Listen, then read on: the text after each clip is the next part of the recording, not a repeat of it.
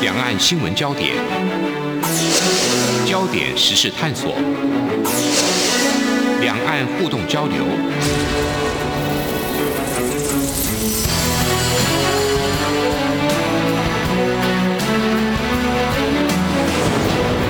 请听黄丽杰制作主持的《两岸 ING》。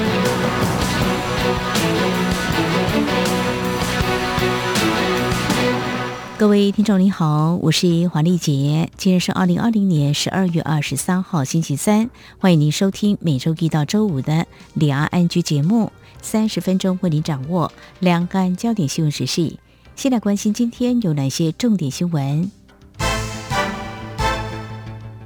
焦点扫描。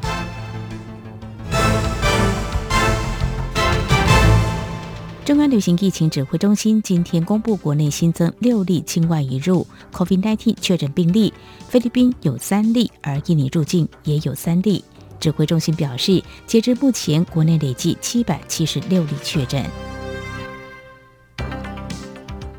中央流行疫情指挥中心今天表示，针对国籍航空机组员染疫事件，经与航空公司共同检视现行公布的国籍航空公司实施机组人员防疫健康管控措施作业原则，发现机组员在机舱内及外站管理上有待加强之处，将会要求民航局及航空公司在本周内研议如何强化现有航空检疫措施。中国大陆在昨天二十二号新增十五例二零一九冠状病毒疾病 （COVID-19） 确诊病例，唯一一例的本土病例出现在辽宁省大连市，当地还新增八例无症状感染者。根据国家卫健委统计，中国累计报告确诊八万六千八百八十二例。至于在港澳累计确诊部分，香港共有八千三百例，澳门则有四十六例。国家中山科学研究院从二十四号到三十一号，在东部海域规划火炮试射，从弹道无限高和危险距离超过一百六十公里，研判可能是天宫系列飞弹。另外，中国一艘军舰昨天晚上出现在南屿外海，进入巴士海峡。而对于中国军舰昨晚出现在南屿南方三十八里，往南移动进入巴士海峡，直到今天清晨脱离监控。由于没有接近二十四里连接区海域，海军只能监控。国防部发言人史顺文表示，对于台海周边海空相关动态，国军运用联合勤监侦作为，都能充分掌握且及时应处，目前状况正常。针对美国国会通过二零二一会计年度联邦政府拨款法案，首度纳入拨款之印全球合作及训练架构文字，另外将二零二零年台湾保证法案本文纳入并案通过。外交部今天指出，此事不仅展现美国国会跨党派有人透过具体行动支持台美关系，也将为全球合作及训练架构这个平台扩大专业交流及合作范畴带来。在正面注意，我国政府将会持续在既有良好基础上，秉持互信互惠互利原则，和美方携手合作，稳健深化台美在各领域的全球合作伙伴关系。针对美国国土安全部表示，正和台湾沟通处理桃园机场加入境外预先通关计划申请一事，我外交部发言人欧江安今天回应指出，美方正在审核，政府会致力促使桃机加入。前北京清大法学教授许章润因为多次批评政府遭到诬陷，并且开除党籍，先前又公开声援遭拘捕的艺术家耿肖南，中国对其监视变本加厉。根据自由亚洲电台引述许章润有人说法透露，许章润现在别说出国，就连北京也无法离开，甚至住家周围被设置了许多高科技监视器。只要一有任何动静，监视器便马上到位，不但阻止好友探望，连外界募捐资金也送不进去，几乎与世隔绝。徐章润也为文以“十面埋伏”形容自己的处境，批评政府用纳税人血汗钱对人民监控。以上就是今天的两岸焦点新闻，稍后就能探索。连线中央社驻北京记者邱国强要来谈几个面向，包括最近中国大陆部分省市为何采取限电，民众有哪些反应，还有最近中国大陆非全面性公布一项新的规定。如果搭乘两岸往返班机所持核酸检测证明书有武汉肺炎字样，恐怕视为无效，将会无法入境。这显示哪些讯息？另外，两岸疫情目前相对其他国家受控，能不能够实施旅游泡泡？中国大陆官方有哪些表态？节目稍后回来。明天的历史就是今天的新闻，掌握两岸焦点新闻，就在《两岸 ING》节目。我是中央流行疫情指挥中心指挥官陈时中。全球武汉肺炎疫情持续升温，我国自十二月一日启动秋冬防疫专案。第一，如果您需要入境我国或自我国转机，请准备登机前三日内的 COVID-19 核酸检验报告。入境后也请配合居家检疫。第二，出入八大类场所，请您务必佩戴口罩。第三，请各医疗院所提高警觉，加强疑似个案通报裁遣。有政府，请安心。资讯由机关署提供。最热门的新闻，最深入的探讨，焦点探索。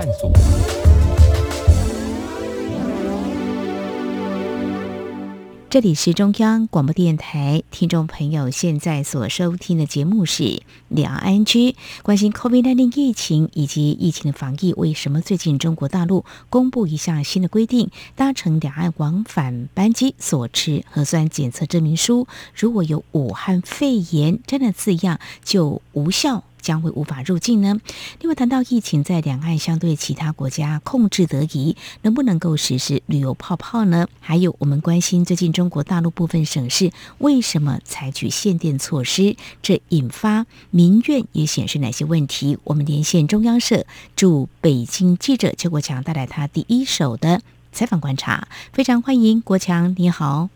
呃，主持人好，各位听众大家好。好，我们来关心这个有关疫情，这 COVID-19。其实去年底第一时间被报道是从中国大陆武汉市爆发疫情之后，那么大家非常的关注哦。那么就在世界卫生组织 WHO 今年上半年将它定名之前，过去会。讲不明肺炎呐，还有这武汉肺炎呐，新冠肺炎指的都是同样的病名哦。那我们台湾卫生福利部的疾病管制署，如果看到这官方网站是以 COVID-19 发布新闻稿，不过在台湾媒体报道还有民众呢，有些会俗称武汉肺炎啦。接下来我们要谈的是最近中国大陆公布了一项新的规定。刚才提到，就是搭乘两岸往返班机所持的核酸检测证明书，如果有武汉肺炎字样是无效的。我们想请国强告诉我们，中国大陆是透过哪些管道发布这项新的规定的？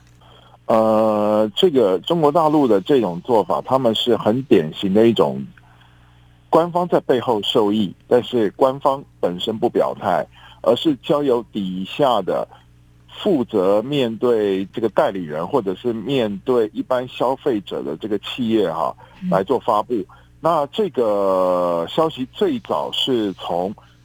中国南航，就是南方航空，嗯，好，还有中国国航，哈，中国国际航空，还有深圳航空，呃，这三家公司的这个台湾分公司的这个网站。哦，还有他们对那个旅行社的这个系统啊，开始公布的。那其中呢，比较早出来的是那个南航的一些讯息。南航的讯息是在官网，哦，但是请注意，这是在他们台湾分公司的官网贴出来的。嗯，好，那上面就是写说，如果你拿了核酸检测报告搭他们的飞机，但是，呃，如果上面写的不是规范的这个名称的话，哦，有可能会被拒绝入境。好，这是他在官网上面很明白的这样写。然后呢，国航跟深航，因为他们两家公司在台湾是一同作业，然后一同来那个办公的哈，所以他们是联名发布一个公告。这个公告没有贴在他们网站上面，嗯，而是发给台湾的旅行社，啊，就所谓的代理人哈。那上面是写的就是。关于武汉肺炎啊，这个禁止使用的这样的一个通知，嗯，然后他就要各旅行社通知这个订票人，如果你拿的这个核酸检测的报告上面写的是武汉肺炎入境啊中国大陆的话，嗯，将会碰到通关上的困难。其实这两家公司讲的是同一个事情，哦。而且两家公司是选在同一天，啊，来对外公告这个事情，所以其实你很轻易的就可以推断出来，这是中国大陆的官方受益的行为。啊哈，这天应该是十七号嘛，哈，十七号当天。对的，没有错。是，那么中国哎方面在十七号是借由南航、国航还有这个深航航空公司台湾分公司名义来发布通知，旅客进入中国大陆所出具的核酸检测报告，如果出现武汉肺炎的字样，就会被视为无效，拒绝入境。所以刚才。福强已经点到，就是说官方受益哦，那么由呃一些相关单位来发布通知，这项新规做法并不是一个全面公告，好像是针对台湾而来，好像有点在是呃主导权试图纠正意味浓厚，或释出哪些政治讯息？你个人怎么样来观察呢？呃，这个事情其实是中国大陆方面将近一年来哈，对台湾一直把这个肺炎哈称为武汉肺炎的一种强烈的不满的一种反应哈。因为其实呢，从这个武汉肺炎今年年初一二月的时候开始在全球流行的时候，刚开始大家都称为武汉肺炎，因为它的那个起源地，至少第一个发现病例的地方是武汉嘛哈。那称呼它武汉肺炎，其实这个在以往的命名惯例来讲，并没有什么不当。嗯但是因为中国呢自己想要洗刷这个所谓武汉肺炎的这个所谓，他们认为是污名，哦嗯啊所以说他们在二月初的时候就自己对外宣布说，这个肺炎必须要被称为新冠肺炎啊，嗯新型冠状病毒肺炎。好，那在这样的情况之下，那当然呢，台湾方面基于对这个中国的这个反弹，而且实际上中国是用那种几乎强制的手段要求大家要用这样的方式称呼，那台湾当然不会顺从它。就是至少台湾的民间一直称呼它为武汉肺炎，嗯，好，但是在这样的情况下，因为这是台湾内部的事情，他管不了，他顶多只能骂骂咧咧，他没有办法控制台湾台湾人要怎么样称呼他，嗯台湾的政府要怎么称呼他，他没有办法控制。所以说呢，他其实就是借由这样的方式来给台湾的这个医疗机构来穿小鞋。好，他其实有这样的很强烈的一个意味。但是我觉得有一点其实需要说明的是哈，嗯我问过好几位台商，嗯好嗯，还有这个医疗单位工作的人员，可是他们都告诉我，至少在台湾比较一线的大医院哈，嗯。他们开具的这个核酸检测证明上面，其实他们上面也没有写的武汉肺炎，嗯，他们上面写的其实就是 COVID-19 或者是这个 WHO 定名的最正式的这个中文名称，就是二零一九冠状病毒疾病。没错，哈，嗯台湾的这个医疗机构，其实在这个报告上面写的是这样的名称。嗯那其实很少有医院是会直接写武汉肺炎的，所以说呢，至少我问到的台商，他们是认为说，呃，中国方面做出这样的规定，其实是宣示的意味哈，大于这个实质的意义。哎嗯嗯哼，好，呃，我刚刚也告诉听众朋友，在台湾的疾管署啊、在发布新闻稿也是 COVID nineteen 的啊、那我想呢，你八月底就派驻北京，所以可以想见，中国大陆媒体报道跟民众说法，一定不会出现武汉肺炎这四个字的啊、不过在相关的讯息方面，倒是也在。提醒我们的听众朋友，中国大陆官方规定，十月十二号起搭乘两岸航班进出中国大陆旅客，必须出具班机起飞前七十二小时内所进行的核酸检测阴性证明的哦。另外，在台湾部分，秋冬防疫专案上路了，新的规定就是十二月一号开始入境含转机都必须提出登机时间三天。内进行的核酸检测阴性报告才可以登机来到台湾，这是我们提醒的哦。那么相关的一个话题呢，接下来我们要来谈的就是，我刚刚有说，两岸疫情是同样受到某种程度的控制。可不可以采行所谓的旅游泡泡？提到这个旅游泡泡，在台湾有外交泡泡，旅游泡泡是彼此协商开放边境许可旅客啦、学生、商务人士等入境。那么在协议之下的双方之间往来，啊，入境就不用进行十四天或是更多天的检疫隔离了哦。呃，目前台湾是有人倡议，是不是两岸可以来采行这个旅游泡泡？当然，目前。有些人对于跟日本啊、新加坡还有博流都抱持这些期待，不过中国大陆对于两岸是不是采行旅游泡泡，有没有这项意愿？从一些报道或相关的一些讯息显示，国强您的观察？呃，目前看起来哈，中国大陆想要接受这个旅游泡泡的意愿并不高。那么，我觉得理由大概有下列几项哈。第一个就是说。你要商谈旅游泡泡的话，那两岸的官方就不免要接触。可是大家知道，这个中国方面目前根本没有意愿想要跟台湾的官方做任何形式的往来跟接触。嗯，啊，特别是这个旅游泡泡，旅游泡泡是涉及到疫情的啊。那我们知道，中国方面对台湾呃很不满的一些因素里面，其中之一就是疫情啊。他们认为台湾呢，在这个疫情的防治上面对中国是很不友好的，所以说你要两岸的官方来接触谈这个，本身就不是很高，好，那这是一个。那第二个，呃，台湾的官方对于这个跟中国方面来实施这个旅游泡泡，我想这个兴趣缺缺的哈，嗯，而且最重要的是台湾的民众。愿不愿意接受中国大陆的人士或者是台商过来这种旅游泡泡哈？因为你所谓的旅游泡泡，就是说你经过的这个途径跟管道，你可以在这个泡泡里面自由的活动。但是既然是泡泡，就代表说你跟泡泡外面的一般民众，你还是不能接触的。那旅游泡泡的话哈，所谓旅游泡泡，指的是说。大家以团进团出的方式，比方说你到某个国家，啊，你走的这个管道是跟其他人哈是有这个防疫上面的隔离措施的哈。嗯。可是如果说以这个台商在中国的这个那么多的人数，你要在这边倡议这个旅游泡泡哈，我想台湾的民意能够接受的这种可能性也不高。嗯。好，那这个中国大陆呢，基于他们这种僵化的意识形态，你要他们来跟。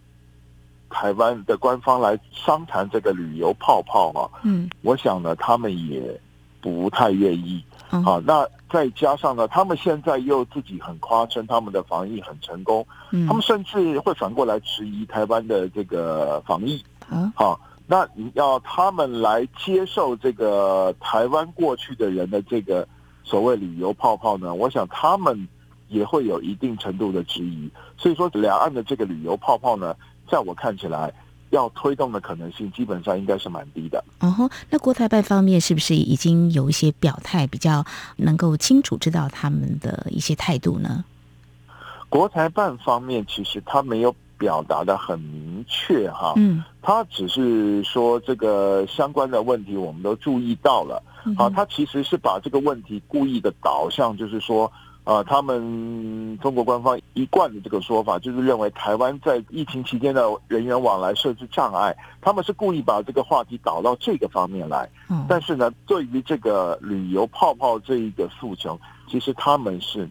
没有直接回应的。那按照中共政权一贯的这个话术呢？其实是可以反映的出来，他们对这个旅游泡泡是没有太大的兴趣的。好，在节目前半阶段呢，谈到这个疫情防疫哦，呃，一刚开始，其实呃，台湾方面。已经抛出是不是两岸可以共同防疫？不过看来这个疫情呢，让两岸之间的关系其实并没有我们想象当中是不是可以共同防疫，反而还有蛮多的政治因素的一些干扰。所以旅游泡泡在台湾有人倡议，但是要实现恐怕呢有相当的难度。另外就是中国大陆在最近公告呢，搭乘这个往返两岸的班机，那么所持的核酸检测呢，我们要提醒往返两岸的民众呢，如果这个核酸检测出现。那武汉肺炎这样的字样的话是无效的，没有办法入境的。特别提醒，这是中国大陆片面推出的一个新的规定。好，稍后节目后半阶段，我们再继续连线中央社驻北京记者邱国强。接下来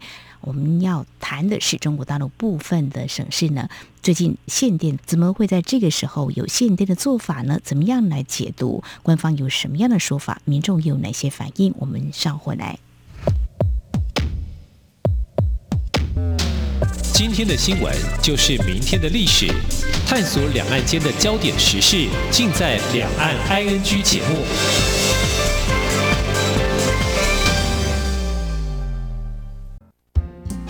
阳光就是阳光，成了我的翅膀。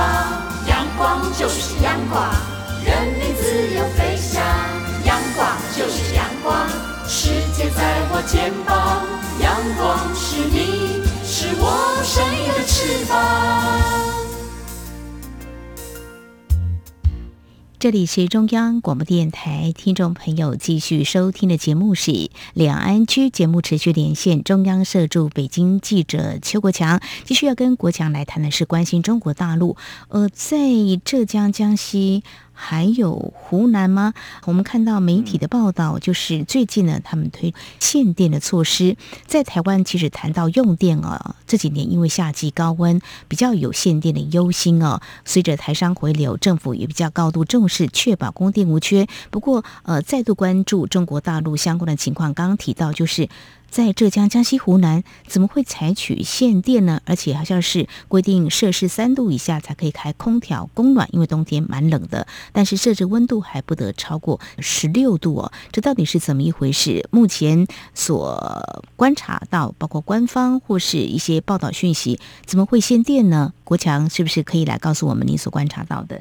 好的。呃，这个限电哈，一开始我们要先提到这个中国跟澳洲的关系，因为我们知道中国跟澳洲最近的关系是一直在恶化哈。嗯。然后中国方面呢，就开始对澳洲进行这种贸易惩罚的措施，就禁止了澳洲很多东西进口，像我们知道的就是葡萄酒嘛哈。嗯。然后还有这个澳洲的这个农产品嘛。嗯。好，然后呢，十一月的时候就开始禁止。澳洲的煤炭进口，因为澳洲的煤炭进口哈，中国大陆自己有在生产煤炭，但是它的煤炭是自己是不够用的，所以要从国外进口。嗯，那国外进口里面，澳洲是最大宗的这个进口国。嗯，好，那如果你禁止澳洲的这个煤炭进口呢，那相对的，那这样中国国内的这个供煤就可能会出现问题嘛。嗯那我们知道，因为中国大陆的天气，至少在华中跟华北。好，还有一部分华南地区天气是比较寒冷的，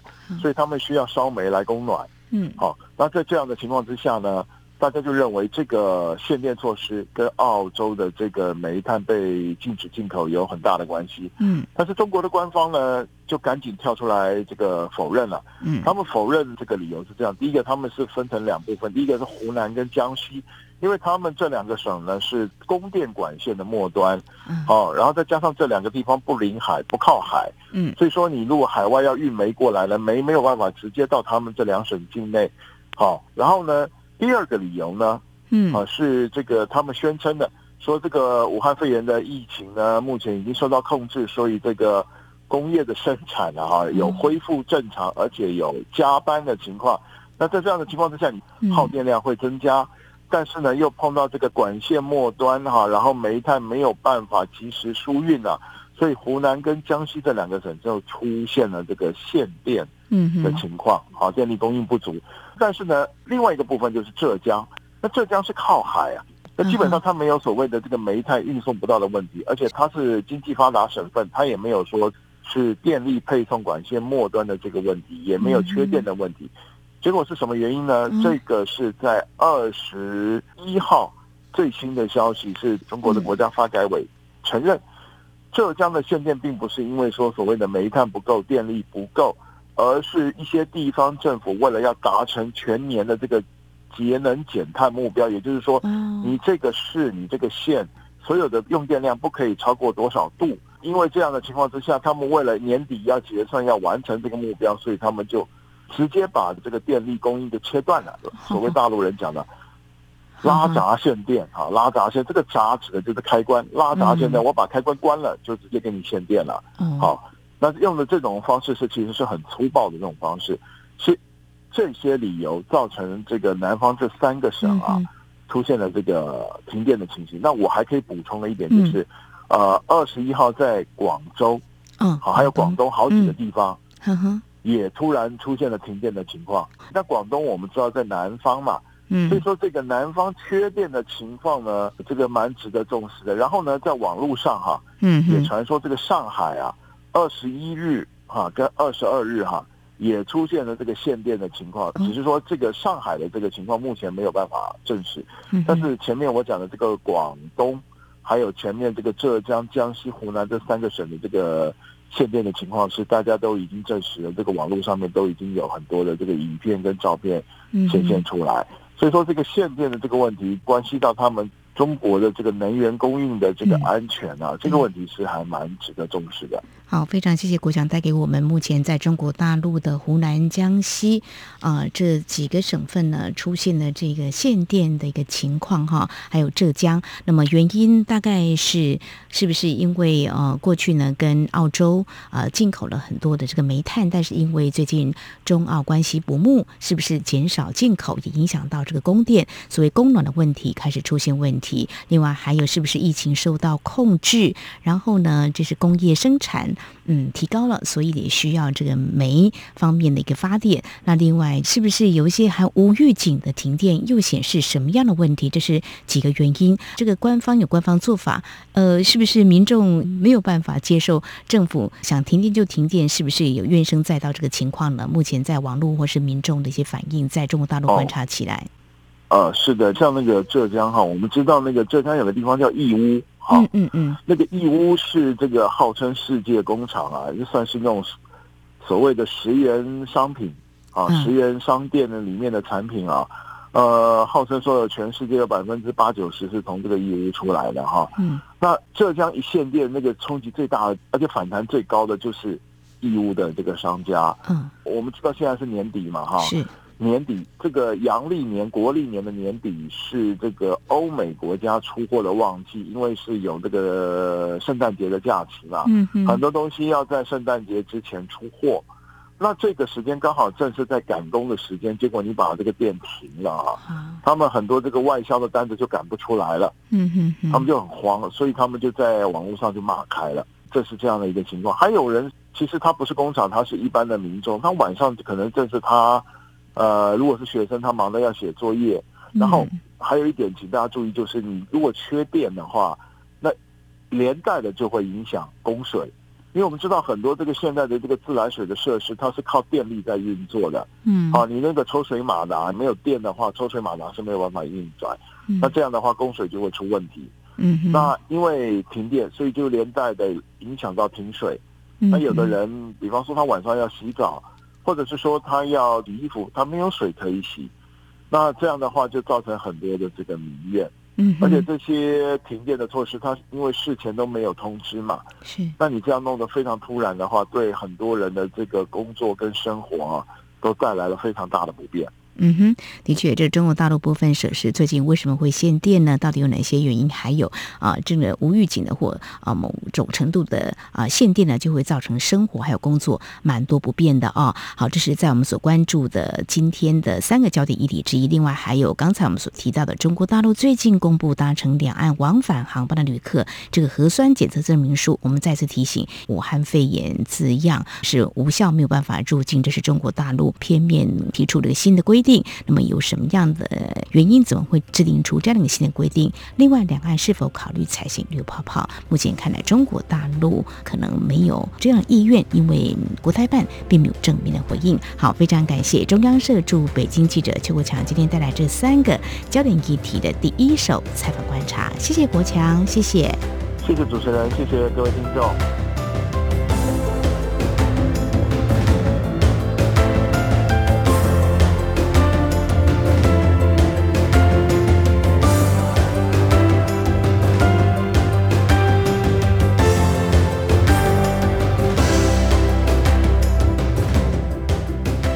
以上就是今天的两岸安居节目。节目尾声要告诉听众朋友，央广每天晚间六点到七点的节目时段，从明年的一月一号开始，原本向中国大陆东北地区播音的短波七三零零千赫频率，将改以短波九六一零千赫播音。欢迎目标区听众持续收听我们的节目，